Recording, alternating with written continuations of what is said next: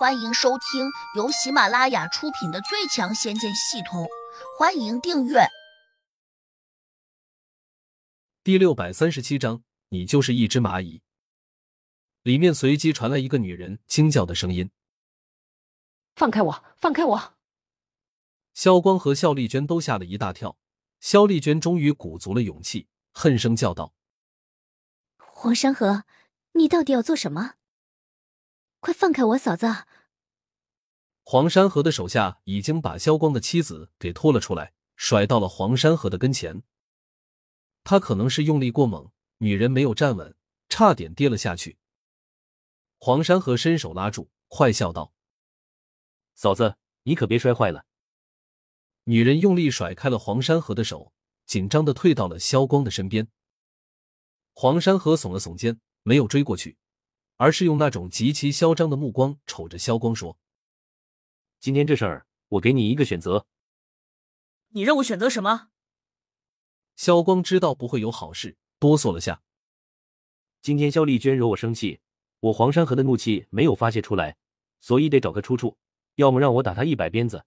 要么让嫂子陪我睡一觉，萧光，你来选择，我应该怎么做？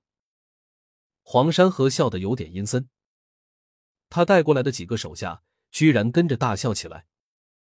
看来他真没有把肖丽娟当成他的妻子，而只是当成了玩物。对于有些无恶不作的有钱人来说，女人真如衣服一般不值钱。肖丽娟一听，气得差点昏了过去。肖光更是眼前一黑，脚下踉跄，差一点跌倒。他妻子吓得不停的颤抖，可能生性胆小，一句话也说不出来。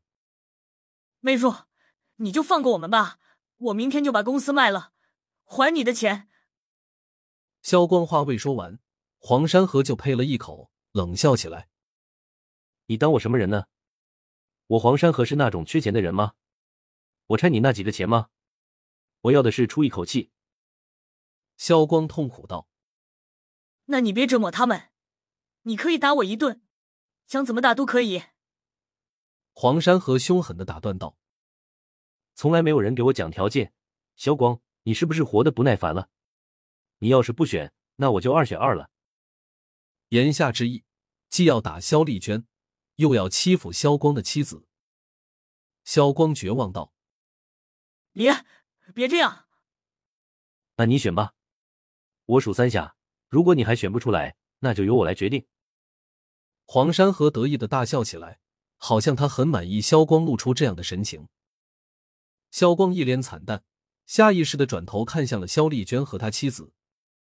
萧丽娟面如死灰，说：“哥，别求他，让他打死我好了。”萧光急忙摇头。不不不，妹妹，我们爹妈死的早，哥不能失去你。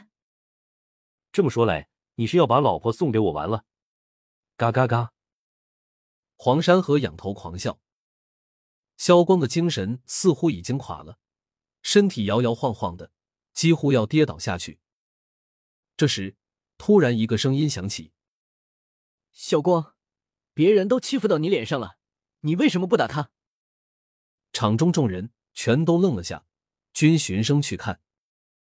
声音是从旁边靠后一点的沙发上发出来的，那里正悠闲的坐着一个年轻人，约摸二十多点，五官十分端正，眉宇间更是流露出了英武的气息。肖丽娟只看了一眼，立刻露出了一丝惊喜，但转念间，她的神色又暗淡下来。来人正是胡杨，可能他认为胡杨虽然偷偷的跟着他进来了。但却与宋思有什么两样？肖光下意识的嗫嚅了一句：“我，我打不过他们啊。”黄山河和他那两个手下却惊奇的瞪着胡杨，因为他们都没有注意到这个年轻人是什么时候进来的。